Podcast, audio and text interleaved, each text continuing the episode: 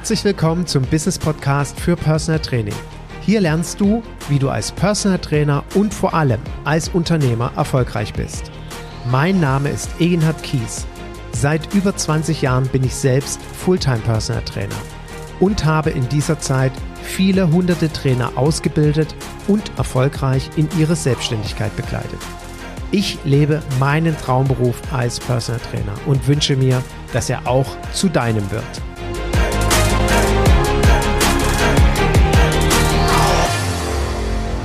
Herzlich willkommen zu einer neuen Folge meines Business Podcasts für Personal Training. Und ich bin sehr dankbar und stolz darauf, dass ich heute einen weiteren Interviewpartner bei mir habe, einen besonderen Kollegen, den ich seit, ich glaube, mittlerweile 20 Jahren kenne, schätzen gelernt habe und der auch ein großes Vorbild für mich ist. Und Carsten, ohne dir Honig um den Mund schmieren zu wollen. Ähm, ich stehe mit Fug und Recht zu dieser Aussage. Du zählst für mich zu einem der absoluten Top-Experten der Branche Personal Training. Du bist nicht ohne Grund NEOS Award Gewinner 2013 geworden. Und ich danke dir für deine Zeit, die du uns heute gibst, äh, um von deinen Erfahrungen und äh, deinem Blick auf die Branche profitieren zu dürfen, weil das ist für mich das, worum es heute in unserer Podcast-Folge geht Carsten ist jemand, der sehr reflektiert, wie gesagt, seit über 20 Jahren in der Branche Personal Training dabei ist. Und ja, ich danke dir. Sag kurz etwas, Carsten. Hallo Egenhard, ähm, hallo liebe Zuhörer. Ja, was soll ich sagen? Zuerst einmal vielen Dank, dass ich ähm, überhaupt bei so einer Geschichte mal mitmachen darf, dass du mich gefragt hast. Ähm, ich ähm, teile natürlich gerne mit Kolleginnen und Kollegen jeder Couleur, was ich ähm, zum Thema Personal Training mitzuteilen habe. Ich bin jetzt seit über 30 Jahren als Personal Trainer schon tätig. Früher hieß das noch Privattrainer. Der Personal Trainer kam mir dann erst aus den USA zu uns. Und ähm, ich bin äh, zur Situation, ich bin in Mainz ansässig. Ich habe ein Personal Training Studio hier. Wir arbeiten derzeit mit vier Trainern, also drei äh, Kollegen sind noch bei mir. Und wir begleiten im Moment um, ähm, so knapp 50 Klienten, mehr oder weniger häufig, so dass wir zusammen circa, um, ähm, das waren jetzt letzten Monat, waren es glaube ich 53 Trainings pro Woche. Also so ungefähr 45 bis 50 Trainings haben wir eigentlich regelmäßig pro Woche, die sich auf uns vier dann verteilen. Wobei Stand jetzt noch die Mehrheit bei mir liegt. Also der der erfahrene Trainer macht noch die meisten Trainings. Und ich bin zum Glück tatsächlich schon in so einer Phase. Ich bereite meinen Übergang vor. Ich mache das ja schon lang genug. Mein Neffe ist seit drei Jahren bei mir mit im Geschäft, hat auch Sport studiert, arbeitet sich rein und ähm, hat mir vor ein paar Jahren gesagt, du, wann kann ich denn mal deinen Laden übernehmen? Und in der Situation bin ich. Wir bauen das jetzt so auf, beziehungsweise sind mitten in dem Prozess dass er irgendwann mein Geschäft übernimmt und ich meine eigene Tätigkeit dann um, ähm, irgendwann reduzieren werde. So ist der Stand im Moment. Ja, danke für den Einblick. Und du bist auch hier wieder ein wunderbares Vorbild und Beispiel dafür, rechtzeitig dafür zu sorgen, dass irgendjemand oder irgendetwas für deine Altersvorsorge etwas zu tun hat und dementsprechend dein Neffe hoffentlich deinen Ruhestand finanzieren wird, Carsten. Herzlichen Glückwunsch dazu. Das finde ich gut, ein gutes Konzept. Ich muss mal gucken, ob ich das mit meinen Jungs hinbekomme. Carsten, du hast ja nicht nur ein wirklich beeindruckendes äh, und tolles Personal Training Studio, sondern du bist auch seit vielen, vielen Jahren, Jahrzehnten im Bereich der Firmenbetreuung unterwegs. Kannst du uns noch kurz einen Einblick darin geben? Das ist für dich ein zusätzliches Standbein. Das ist so, naja, was, was sich mal zufälligerweise ergeben hat oder gehört das für dich zu deinem Erfolgskonzept Personal Training dazu? Also, die meisten, die mich kennen, wissen ja, dass ich ein relativ großes Medienunternehmen hier in Mainz sozusagen begleite, schon lange. Ähm, das ist auch so mein, mein wichtigster Kunde im Bereich äh, betriebliches Gesundheitsmanagement. Wir machen das jetzt seit 14 Jahren, glaube ich. Und äh, wir machen natürlich auch für Unternehmen, die uns anfragen, ähm, Konzepte, Betreuung etc., Vorträge, Seminare. Allerdings muss ich sagen, dass wir das heute weniger machen als, als früher. Das hat für mich die letzten fünf Jahre an Bedeutung verloren. Mhm. Ähm, hat damit auch zu tun, dass es schwer kalkulierbar ist. Ich habe diesen einen großen Partner, dieses eine große Unternehmen, was sehr loyal und sehr beständig ist. Und das kann ich auch gut planen, kann es gut kalkulieren. Und alles andere, was wir gemacht haben, die, die ganzen Unternehmen, Mittelständler, große Unternehmen, ob jetzt Telekom oder was auch immer, egal wo wir Aufträge hatten, das hatte nie eine Konstanz. Also es war immer so, dass ich sage, das ist schön, mal einen Auftrag zu haben, hier einen Auftrag, dort einen Auftrag, auch mal ein halbes Jahr. Oder ich habe ja ähm, fünf Jahre lang ein großes äh, medizinisches Unternehmen in Hamburg oder in der Nähe von Hamburg betreut. Da waren ja dann 14 Trainer im Einsatz für mich. Ähm, das hat es ganz selten, diese Konstanz und auch diese Planbarkeit. Und ähm, ich sage jetzt mal, gerechnet zum Zeitaufwand, den man für diese, diese Seminare, Vorträge oder diese kleinen Konzepte in Unternehmen betreibt, ist für mich das Standbein reines Personal Training, das, was wir klassisch hier machen, tatsächlich immer noch der, ja, das verlässlichere Standbein, das sichere Standbein, das planbare Standbein. Ich nehme das gerne mit. Wir machen das, gerade wenn von unseren Klienten Unternehmer sind. Wir haben ja einige Unternehmer und Unternehmerinnen, die wir betreuen. Wenn die kommen und sagen, kannst du was für meine Mitarbeiter machen? Klar, dann machen wir das. Aber es ist tatsächlich nicht so, dass wir jetzt in die Akquise gehen und suchen Unternehmen und bieten da unsere Leistungen an. Wir warten dann eher, ob da was kommt und wenn nichts kommt, sind wir mit Personal Training ausreichend beschäftigt. Ganz herzlichen Dank äh, für diese klare Aussage und ich erlaube mir, da kurz meinen Erfahrungsschatz mit dazuzugeben und kann dem, was Carsten gesagt hat, nur zustimmen. Ähm, es ist ein großes Glück auch für mich gewesen, dass ich ein, zwei Unternehmen in einer ja, für mich wichtigen Konstanz über 10, 15 Jahre begleiten durfte. Aber so wie Carsten auch berichtet, in die Akquise zu gehen, als Personal Trainer, sich ein zweites Standbein aufzubauen im Bereich Firmenfitness, Firmengesundheit, betriebliche Gesundheitsförderung, ich will es gar nicht betriebliches Gesundheitsmanagement nennen, ist extrem aufwendig, ist extrem schwer. Ich hatte für mich so typische Erlebnisse 2009, Weltwirtschaftskrise, dann kam nochmal die ganze Tsunami-Geschichte 2011 dazu und seitdem ähm, hat es sich zusehends als sehr schwierig entwickelt, Unternehmen wirklich hier zu akquirieren, neben dem Business als Personal Trainer. Und deswegen empfehle ich auch immer den Kollegen, bau dir erstmal ein Personal Training Business auf, das gut funktioniert, das konstante Einkünfte hat. Und wenn dann aus deiner Klientel heraus der eine oder andere Unternehmer oder Führungskraft oder Mitarbeiter aus dem HR-Bereich kommt und sagt, Mensch, hätten Sie mal eine Idee für unsere Firma, dann entwickelt gerne daraus Konzepte. Aber ich finde es sehr, sehr schwierig, äh, sowas in der Kaltakquise zu machen, zumal es dort ja Global Player wie den BAD in Bonn gibt äh, oder andere Unternehmungen, vor allen Dingen die ganzen Betriebskrankenkassen, die ganz anderes wirtschaftliches, äh, einen ganz anderen wirtschaftlichen Background haben, sowas anzugehen. Deswegen danke, Carsten, für deine Sicht. Ich glaube, auch hier wird sehr viel Naivität in der Branche verstreut und ähm, ja, sind ja, ich, ich glaube, man, man muss auch aufpassen, nur weil man jetzt irgendwo eine Rückenschule für zehn Wochen gemacht hat, dann ist man ja jetzt nicht im betrieblichen Gesundheitsmanagement tätig. Äh, Management heißt, dass ich etwas manage und nicht, dass ich da irgendeinen Kurs halte oder mal einen Vortrag für irgendein Gesundheitsthema, ob es jetzt Ernährung oder Bewegung, was auch immer es ist. Ja. Man muss sich immer überlegen, ob sich das Ganze lohnt, warum man das überhaupt macht, ob das wirtschaftlich ist oder ob es dir einfach Ressourcen ja abzieht. Dann, wenn ich für ein Unternehmen mich da anstrenge, Zeit, Energie reinstecke, in der Zeit kann ich kein Personal Training machen und kann mich auch nicht um meine Klienten kümmern. Ja. Für mich war ganz klar, nach ein paar Jahren, ich habe mir das angeguckt, wie sich das alles entwickelt, hatte immer die Versuchung, noch ein großes Unternehmen zu kriegen, weil der große Unternehmenspartner, den ich habe, der ist sehr zuverlässig, aber ich weiß inzwischen auch, der ist sehr selten. Und ähm, deshalb habe ich dann auch irgendwann gesagt, das bleibt, die begleite ich weiter, ist auch wirklich ein wichtiges Standbein für mich. Aber ich habe mit denen auch sehr langfristige Verträge schließen können, so dass ich damit auch planen kann, mit wie vielen Leuten ich da reingehe, mit wie vielen Leuten ich da arbeite, wie viele Trainer ich einsetze, wie viel Zeit ich von mir investiere. Dann geht das. Aber die wenigsten Unternehmen lassen sich ja auf so etwas ein, auf so eine längerfristige, über Jahre festgelegte vertragliche Bindung. Das wird man selten als Personal Trainer erreichen, glaube ich. Ja.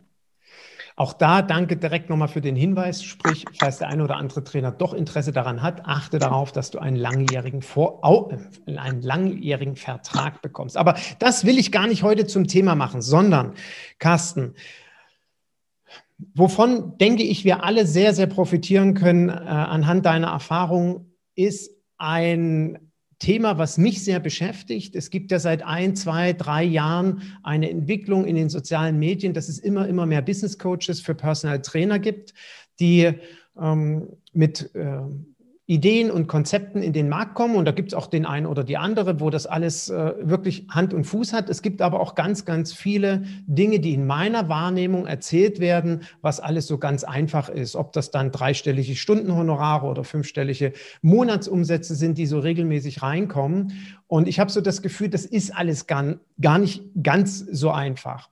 Und wenn ich deinen Werdegang beobachte, was du alles in die Wege geleitet hast. Ich fange mal bei Golf for Helps an. Eine ganz wundervolle Geschichte, wo du mit einer, ah, du kannst gleich selber was dazu erzählen, warum du das beispielsweise ins Leben gerufen hast. Also du bist für mich jemand, der ständig die Augen offen hält zum einen schaut, wie entwickelt sich die Branche, zum anderen, was kann ich tun, um mich zum einen selber weiterzuentwickeln und vor allen Dingen auch mein Personal Training Konzept und mein Unternehmen weiterzuentwickeln. Und so hast du es in meiner Wahrnehmung eben geschafft, über zwei Jahrzehnte, mehr, drei Jahrzehnte, dir dieses konstante Business aufzubauen. Und deswegen fände ich es toll, wenn du vielleicht auch im, im Sinne einer gewissen Historie den Zuhörer teilhaben lässt, worauf kommt es an aus deiner Sicht, dass ich mir ein funktionierendes, nachhaltiges Personal Training Business aufbaue, mit dem ich Freude habe und meine Klienten logischerweise auch und vor allen Dingen mit dem ich weiß, dass ich dauerhaft Geld verdienen kann, um nicht nur zu überleben, sondern tatsächlich einfach vernünftigen, mit einem vernünftigen Beruf ein gutes Leben führen zu können. Wie hast du das geschafft? Was, was galt es für dich da immer wieder zu berücksichtigen? Was dir, äh, ging dir durch den Kopf, die und die Dinge zu tun? Also, plauder so ein bisschen aus dem Nähkästchen. Okay, ich lenke mal den Fokus auf eine, eine Sache, die mir irgendwann bewusst geworden ist. Das hat aber mit, mit dem Leben an sich zu tun, jetzt nicht unbedingt mit unserer Berufung oder unserem Beruf, weil ich ja natürlich immer wieder mal gefragt worden bin, was ist das Wichtigste, was du, was du gemacht hast oder das Wichtigste, was man braucht, um erfolgreich zu sein. Und da muss ich, muss ich sagen, das habe ich jetzt gerade nochmal gehört von einem großen Fotografen, der gerade verstorben ist. Ich weiß nicht, ob ihr das mitgekriegt habt. Ein, ein über 80-jähriger Modefotograf, der ist jetzt verstorben, den hat man auch mal gefragt und der hat dieses Wörtchen benutzt, so wie ich es auch benutze. Fortune, das Glück wir brauchen Glück im Leben. Und so viel Demut muss, glaube ich, jeder haben, der erfolgreich ist. Man kann machen, was man will. Man kann so fleißig, so diszipliniert sein, so kreativ, so unfassbar gut in dem, was man tut. Wenn man kein Glück hat, geht nichts. Also man braucht schon ein wenig Glück. Man muss natürlich auch erkennen, wann das Glück dir begegnet. Ne? Du musst auch merken, das ist eine glückliche Situation für mich, die kann ich jetzt für mich nutzen. Aber ohne Glück funktioniert es nicht. Also es wird auch immer wieder Menschen geben, die sich genauso viel anstrengen wie andere, die einfach nicht das Glück haben. Ich glaube, das ist einfach so. Ich habe das so oft erlebt, dass tolle Trainerinnen und Trainer, auch du kennst ja welche, ähm, wirklich tolle Arbeit gemacht haben, wirklich alles eigentlich richtig gemacht haben, aber nicht das Glück hatten, dauerhaft ihren Job machen zu können oder dauerhaft in diesem Job erfolgreich zu sein. Klar, wenn wir das Glück dann haben, an diesem Punkt zu sein, dass das alles irgendwie funktionieren kann, dass wir im richtigen Land geboren sind, wir haben Schulbildung, wir haben uns für diesen Job entschieden, dann kommen natürlich so diese Eigenschaften dazu, Ausdauer, Disziplin, also speziell Ausdauer. Wer ein Personal Training Business aufbauen möchte und keine Ausdauer hat, lasst es. Lasst es auf jeden Fall sein. Ich glaube, ein gutes Geschäft braucht Minimum drei bis fünf Jahre. Das heißt aber auch, ich muss die finanzielle Power haben, diese drei bis fünf Jahre durchzustehen. Ich muss auch die physische und die psychische Power haben, immer wieder motiviert zu sein, auch wenn es mal nicht läuft. Ich Phasen habe, wo ich sage, ich habe gar keine Trainings. Wo kommen die jetzt her? Wie geht das weiter? Also Ausdauer ist elementar. Was ich gemacht habe ähm, im Training, wo ich glaube, dass ähm, auch ein guter Teil des Erfolgs drinsteckt, ich versuche, mich immer neben meine Klienten zu stellen. Also ich versuche, den Blickwinkel einzunehmen, den sie haben. Ich versuche zu verstehen, wie sie selbst ihr Ziel sehen. Es ist ja das eine, mir anzuhören, was die formulieren. Viel wichtiger ist es, aus ihrer Position raus zu betrachten, was sie da formulieren, was sie damit wirklich meinen. Mach mal jetzt einfaches Beispiel, wenn mir jemand sagt, ich möchte jetzt bei mir trainieren, weil er möchte abnehmen dann kann ich mich hinstellen und sagen, ja klar, abnehmen, der ist zu dick. Aber ich frage dann, warum? Wenn dann so Antworten kommen wie, ähm, naja, damit meine Klamotten besser passen, dann sage ich, du kauf größere Klamotten. Das kostet nicht so viel Anstrengung, das kostet nicht so viel Geld wie ein Personal Trainer. Dann geht's auch. Oder wenn dann, also ich sage mal, man hinterfragt oder ich hinterfrage das immer weiter, bis ich verstanden habe, was will dieser Mensch eigentlich wirklich? Um was geht's? Was ist denn das Motiv, dass er hier ist und in mich als Trainer, in meine Dienstleistung jetzt investieren will? Und erst wenn ich das habe, dann mache ich das, was wir uns hier im Team auch jedes Mal in unseren Besprechungen klar formulieren. Dann versuchen wir jedes Mittel, jede Methode, jede Anstrengung zu unternehmen, dass unser Klient das erreicht, das, was er will. Und da ist uns keine Zeit zu viel, kein, kein Aufwand zu groß. Wir kämpfen mit allen Mitteln darum, dass dieser Mensch das, was er bei uns haben möchte, auch wirklich erreicht. Und wenn es irgendwie geht, zehn Prozent mehr. Mhm. Denn Begeisterung entsteht dann, wenn ich mehr kriege. Wenn ich im Restaurant sitze und habe gut gegessen und es war alles schick und schön und ich denke mir, ah, Preis, Leistung, passt alles, das war alles in Ordnung. Und dann kommt der Kellner oder die Kellnerin oder wer auch immer und stellt mir noch ein extra Glas hin, geht aufs Haus, ist für Sie. Sie sind ein netter Gast. Ich freue mich, wenn Sie da sind. Und ob es noch so routiniert ist, ich sitze an einem Tisch und ich freue mich. Mhm. Ich bin einfach happy und ich finde den Laden toll.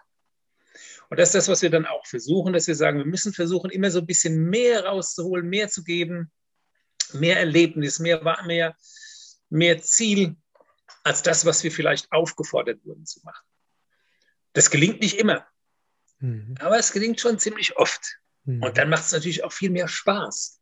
Meine Motivation ist doch viel, viel, viel größer, wenn jemand vor mir steht und sagt, es ist so geil hier ich wollte acht Kilo abnehmen, jetzt sind es zehn. Dann sage ich, yes.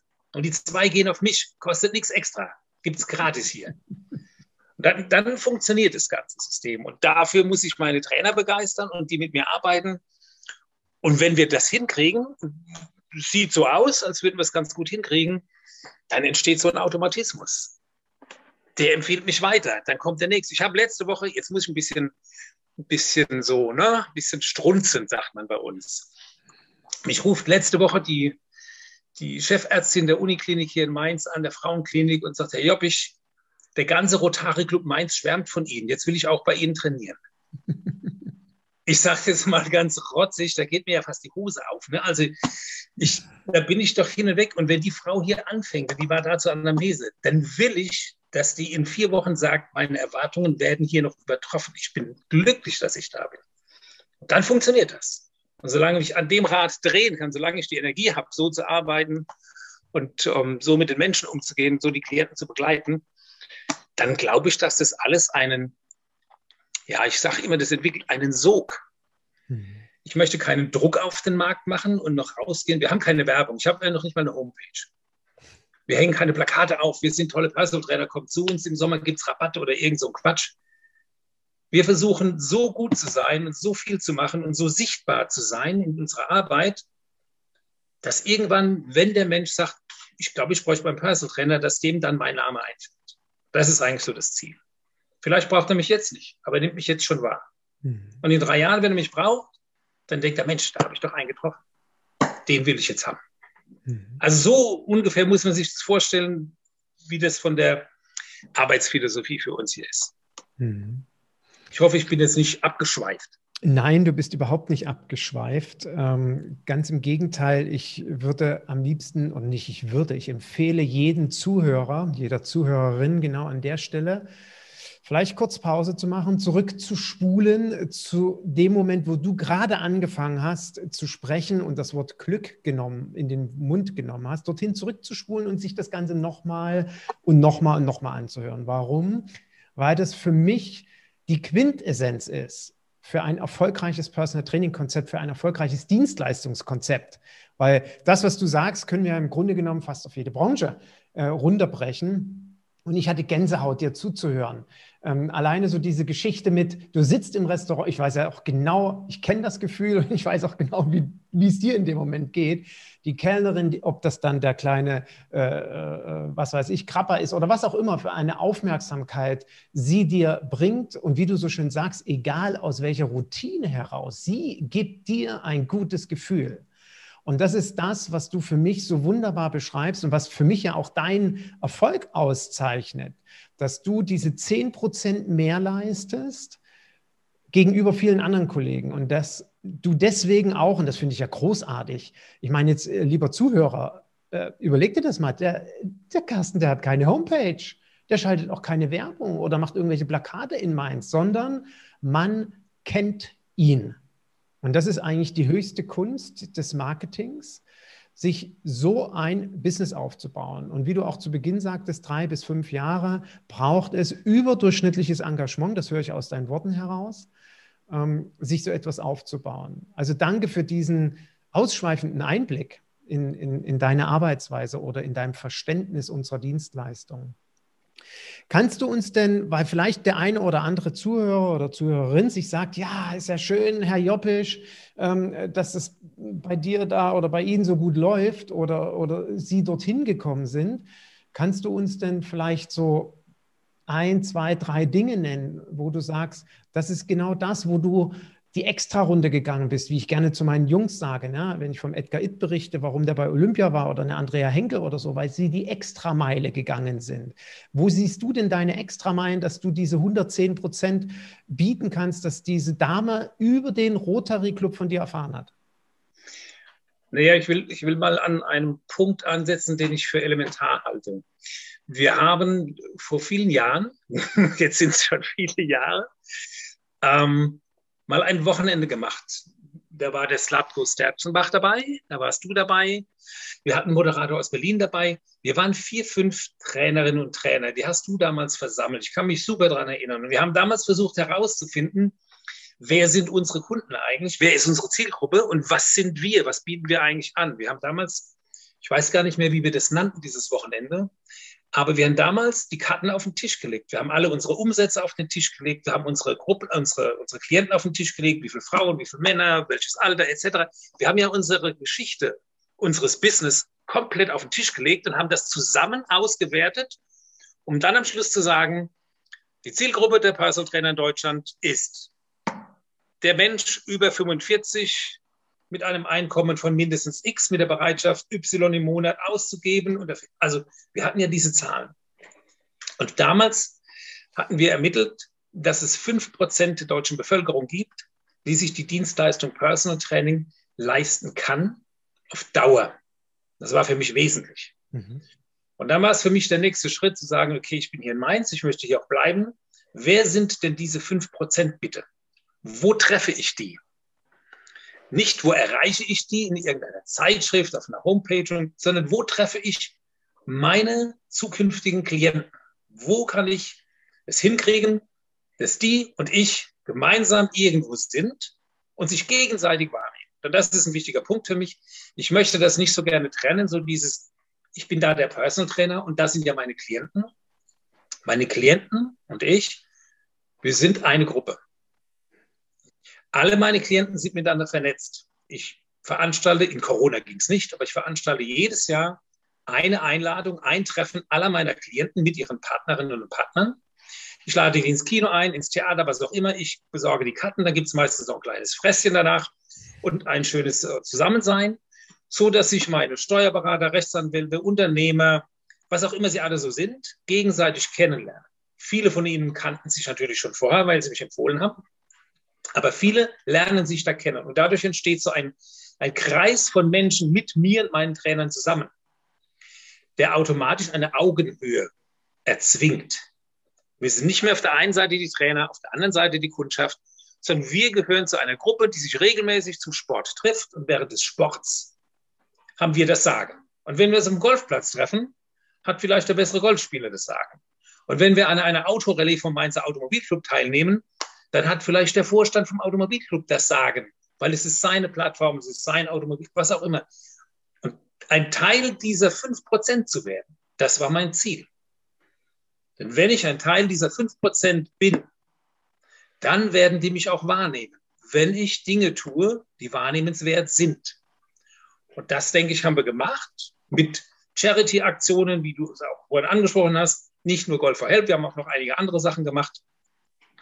Wir haben viele Sachen mit Spenden unterstützt, die von diesen fünf Prozent in Gang gesetzt wurden, weil da sind auch sehr viele ähm, Menschen unterwegs, die, die großen Anteil nehmen an unserer Gesellschaften, die auch Spendenaktionen, Unterstützungen organisieren, die Lions, die Rotarier und wie sie alle heißen. Und da beteilige ich mich regelmäßig auch mit Spendenunterstützung, sowohl in Person, also mit Zeit und Energie und mit, mit äh, persönlicher Anwesenheit oder eben auch mit Geldspenden. Und ähm, das ist, glaube ich, so ein wesentlicher Punkt. Wenn du dann Teil dieser 5% bist, dann wirst du dazu wahrgenommen und dann wirst du irgendwann gebucht. Diese 5% brauchen irgendwann einen Anwalt. Dann nehmen die einen Anwalt, der zu ihren 5% gehört. Die nehmen einen Arzt, der zu ihren 5% gehört. Und sie nehmen auch diesen Personal Trainer, der zu ihren 5% gehört. Mhm.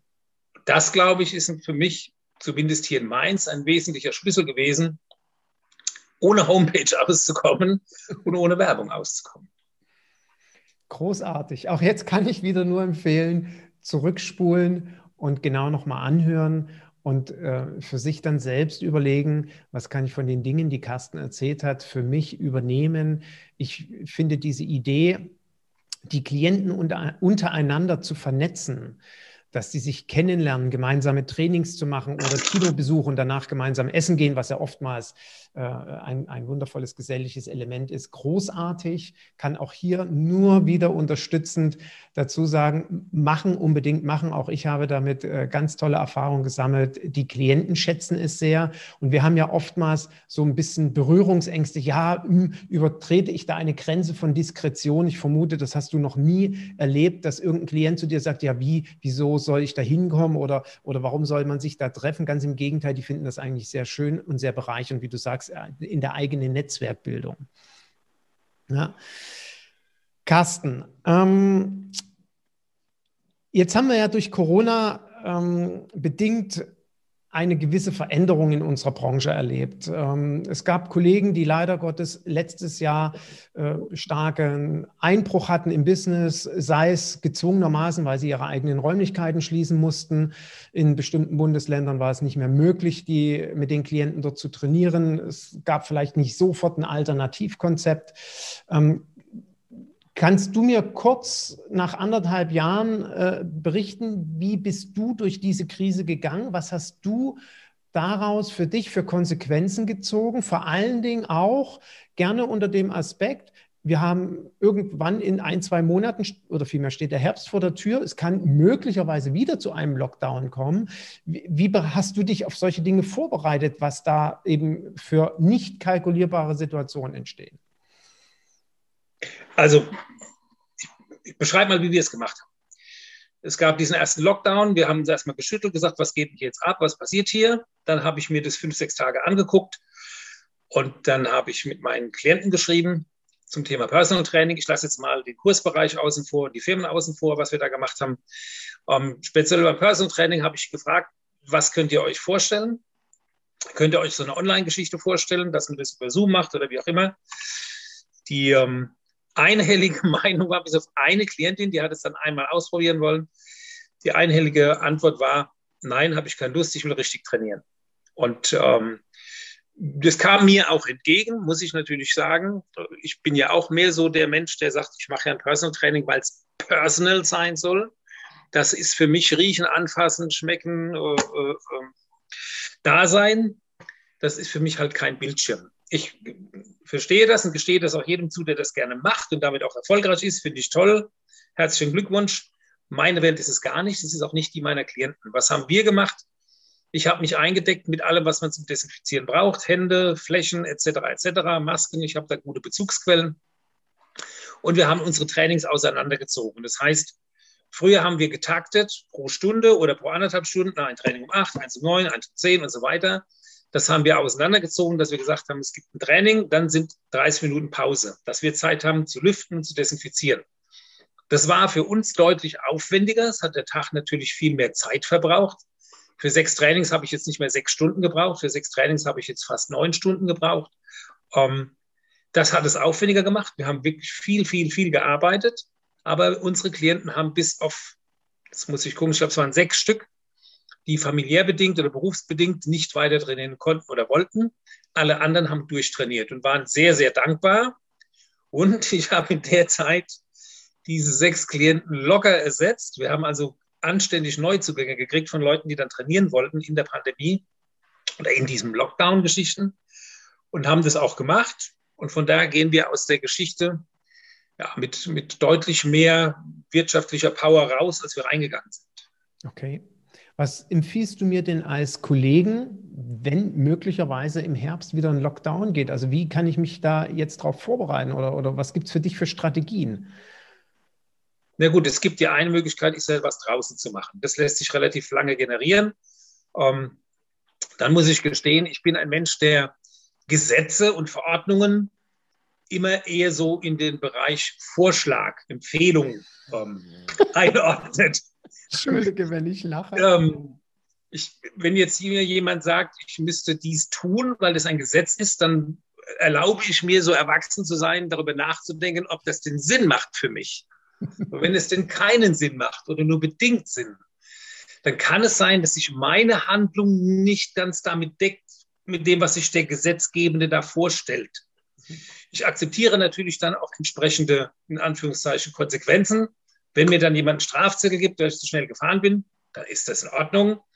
Wenn das Ordnungsamt mir an die Tür klopft und sagt, das dürfen Sie alles nicht, dann ist das in Ordnung, dann finde ich eine andere Lösung. Aber solange, wie mir niemand auf den Füßen steht, gehe ich so mehr so meinen Weg. Ich würde es auch jedem empfehlen, sich selbst zu prüfen, zu fragen, was verantworte ich, was verantworte ich gegenüber meinen Klienten, sprich das mit denen ab und dann loslegen, machen. Mhm. Danke, klare Ansage, sehr schön. Carsten, ähm, ich will dieses Jahr mein Business gründen als Personal Trainer. Aus deinen 30 Jahren Berufserfahrung heraus, welche zwei, drei, vier oder gar fünf Ideen und Vorschläge hast du für mich? Möglicherweise auch so ein Stück weg berücksichtigt, weil ich die Frage ganz äh, äh, oder weil ich die, die, den Gedanken immer sehr schön finde. Wenn du heute nochmal starten müsstest oder würdest vielmehr als Personal Trainer mit dem Wissen, was du heute hast, was würdest du anders machen? Was würdest du mir als Existenzgründer für einen Rat geben? Ich würde Neben viel Glück haben. Neben Glück haben.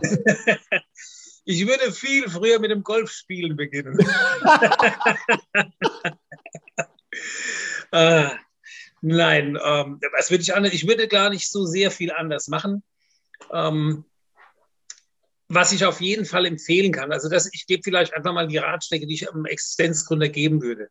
Das erste ist ein finanzielles Polster. Also das Ganze wirklich für eine Planungszeit, bis wann soll das Geschäft sich tragen, das hat man dann in seinem Businessplan oder in seinen, seinen, seinen Vorstellungen mal aufgeschrieben, bis wann was wie reinkommen soll. Ähm, das finanzielle Polster muss gut, gut aufgestellt sein. Also blauäugig da rein und mit, mit 10.000 Euro in der Tasche, da wird es dann schwierig. Weil man braucht einfach diese finanzielle Power, um dann auch mal eine Gelegenheit zu nutzen, irgendwo was zu investieren. Ob es jetzt Gerätschaft ist, eine Fortbildung ist oder einfach eine Durststrecke überwinden man sollte sich einen guten Plan machen, wie man sich die nächsten drei Jahre finanziell vorsorgend ähm, aufgestellt hat. Das ist das eine. Das zweite für mich ganz wichtig, ein guter Personal Trainer sollte auf jeden Fall ein hervorragendes Netzwerk aufbauen. Ärzte, Physiotherapeuten, äh, Gastronomen, Sportvereine, egal was es ist, das muss sich jeder überlegen, mit wem er zusammenarbeiten möchte, wen er braucht für sein Business. Und dann würde ich auf jeden Fall gucken, dass ich schnellstmöglich mir da ein gutes Netzwerk aufbaue. Ich glaube, dass jeder Personal Trainer einen guten Orthopäden braucht, mit dem er sich austauschen kann, dem er seine Klienten schicken kann oder von dem er mal einen Tipp kriegen kann, einen guten Kardiologen, einen guten Physiotherapeuten etc. Also so ein Netzwerk sollte jeder auf jeden Fall haben, denn das wird er brauchen, gerade am Anfang. Dann vielleicht, ja, einer der wichtigsten Punkte, man sollte sich vielleicht einen erfahrenen Mentor an die Seite stellen. Ich halte es immer für gut, wenn man jemand hat, der schon mal durch, es muss ja kein Personal Trainer sein, aber der schon mal durch, ich sage jetzt mal, das Meer der, der Selbstständigkeit äh, gesegelt ist. Da gibt es Höhen und Tiefen, da gibt es Erfahrungen, die aus verschiedenen Branchen übergreifend sind. Und es ist ganz gut, wenn man dann mal jemand hat, wo man eine Ansprache findet, wo man Fragen stellen kann oder der einfach mal den Rücken stärkt in der Situation, in der man vielleicht gar nicht so genau weiß, in welche Richtung es jetzt weitergehen soll. Also ein, ein Mentor, ein Begleiter, ein Berater oder wie immer man das nennt, auch ein Coach oder wie, was, was da heute so modern ist, den sollte man sich auf jeden Fall auch zur Seite stellen. Und das ist, glaube ich, ähm, das Wichtigste. Man sollte von seiner eigenen Persönlichkeit her mal einen Prozess durchmachen, bei dem man herausfindet, mit wem möchte man wirklich arbeiten. Denn die Zielgruppe, die ich vorhin genannt habe, die 5 Prozent, ist natürlich nur ein wirtschaftlicher Faktor, eine wirtschaftliche Beschreibung der Menschen, die man da trifft, weil sie sich das leisten können. Aber es geht ja auch darum, mit wem ich tagtäglich arbeiten möchte. Was kann ich durchhalten? Es macht keinen Sinn, wenn ich eine Zielgruppe plötzlich auserkoren habe, womit die Leute auf Deutsch gesagt auf den Sack gehen.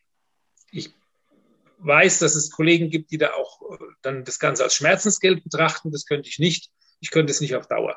Das kann man vielleicht mal für ein Wochenende, vielleicht auch mal zwei Monate. Aber langfristig mit Menschen zusammenzuarbeiten, die regelmäßig zu sehen, fast intim zu werden im Training, mit Schwitzen und mit Anfassen, wenn man sich nicht ab kann oder wenn man für die Menschen keine Empathie aufbauen kann, das muss man lassen. Das wird nie erfolgreich sein. Das macht dich kaputt. Und deshalb sollte man mal gucken, was man selbst für ein Mensch ist und ob man das kann und wie man das kann und wen man da ansprechen will. Das ist aus meiner Sicht ganz wichtig. Ganz herzlichen Dank. Ich habe dem nichts hinzuzufügen, sondern kann dem quasi nur beipflichten und würde das auch gerne quasi als Schlusswort stehen lassen, weil die Dinge, die du dort uns mit auf den Weg gegeben hast, sind so elementar, dass ich jedem Existenzgründer das äh, nur noch mal unterstreichen kann, genau nach diesem Fahrplan vorzugehen und sich so quasi sein Fundament aufzubauen. Und bezüglich des Mentors, falls du als Zuhörer das Gefühl hast, doch einen Mentor aus der Branche dir zu suchen, dann weißt du, dass du im Rahmen eines Mentorship-Programms dich gerne jederzeit an mich wenden kannst. Ähm, ich Danke dir, Carsten. Ähm, du bist, das sage sag ich nicht, äh, weil wir uns kennen oder ich dir Honig um den Mund schmieren will, wie bereits zu Beginn gesagt.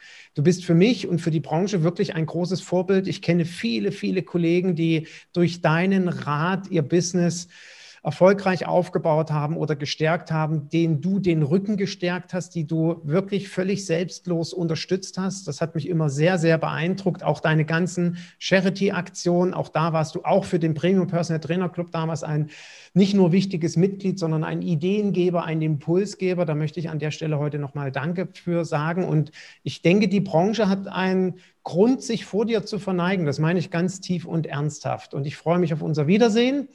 Und äh, so wie es ja aussieht, wir planen ja gemeinsam äh, nächstes Jahr im Mai eine Reise Train to Trainer, Entwicklung der eigenen Persönlichkeit, Unternehmerpersönlichkeit. Ich freue mich, dass du mit dabei bist. Und das vielleicht so als Schlussgedanken an alle Kollegen, die zuhören. Bau dir genauso ein Netzwerk auf, wo du dich mit erfahrenen Kollegen triffst, regelmäßig in den Austausch gehst und ihr alle voneinander profitieren könnt. So ein Workshop, wie ihn Carsten vorhin berichtet hat, den wir vor Jahren hatten mit Slatko und anderen Kollegen um zu schauen, wer ist denn eigentlich unsere Zielgruppe? Das sind Dinge, die uns voranbringen und uns erfolgreich machen. Danke, Carsten, für deine Ideen, äh, für deinen Erfahrungsbericht.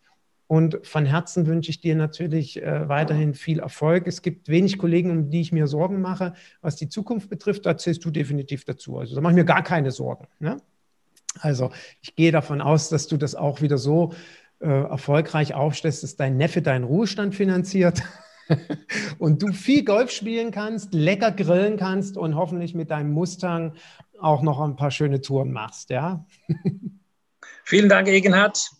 Also Gruß an alle, die zugehört haben. Bleibt dran, macht weiter so, seid kreativ und habt Spaß. Dankeschön. Also, dann toi, toi, toi. Ich wünsche oder wir wünschen dir einen wunderschönen Tag und äh, sagen einfach bis zum nächsten Mal. Tschüss. Ciao.